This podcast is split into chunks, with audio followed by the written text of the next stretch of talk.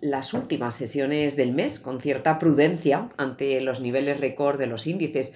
Repasando de menos a más, en lo que llevamos de año tenemos en negativo a la bolsa portuguesa, menos 2,76%, y al FUSI 100, menos 0,65%.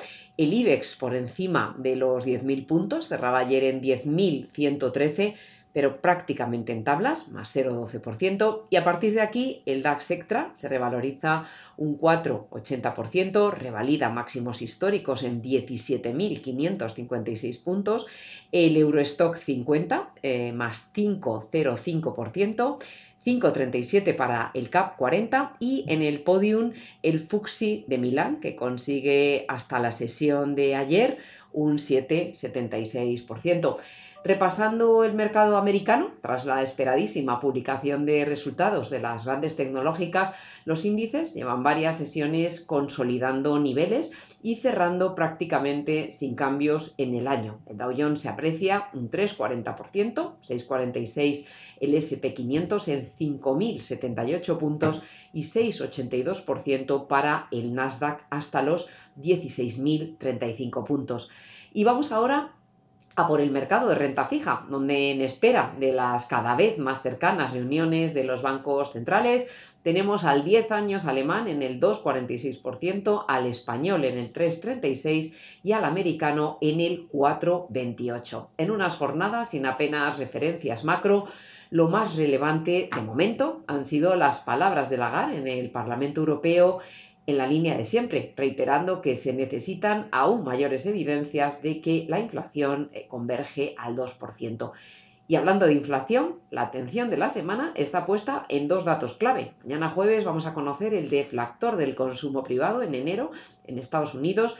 Ya sabemos que es el indicador favorito de la Fed y el viernes será el turno del IPC de febrero de la zona euro, que se espera que baje hasta el 2,5 desde el 2,8 previo. Esta mañana se ha reunido el Banco de la Reserva de Nueva Zelanda, que se considera a menudo un indicador adelantado sobre la dirección de los tipos y ha dado un mensaje menos duro en lo referente a la inflación, citando la caída de la mayoría de los indicadores de expectativas de precios. Mantiene las tasas sin cambios en el 5,5%. Las bolsas chinas cotizan esta mañana en negativo después de que Country Garden Holdings, uno de los mayores promotores inmobiliarios del continente, revelara que se enfrenta a una petición de liquidación. En este entorno, Hong Kong ha anunciado esta mañana medidas para impulsar la economía del territorio y el débil mercado inmobiliario. También noticia esta mañana la aprobación por parte de China de una ley revisada sobre secretos de Estado. Nos cuenta el Financial Times que la nueva ley codifica la gestión de los secretos por parte del partido y enfatiza la confidencialidad en torno a las tecnologías emergentes como la inteligencia artificial. El Nikkei, por su parte, avanza en el año un 17%. La portada del Financial Times se hace eco esta mañana de la disputa franco-alemana sobre cómo apoyar a Kiev y del rechazo unánime de los aliados de la propuesta de Macron de mandar tropas a Ucrania. El pasado 24 de febrero se han cumplido dos años desde la invasión de Rusia.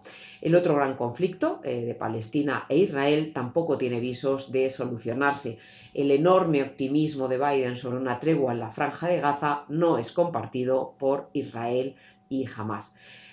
Terminamos el repaso eh, con el petróleo, que cotiza estable a pesar de la situación geopolítica, 78,40 el West Texas y 82,21 el Brent, y con el eurodólar en niveles de 1,08. Muchas gracias y feliz semana.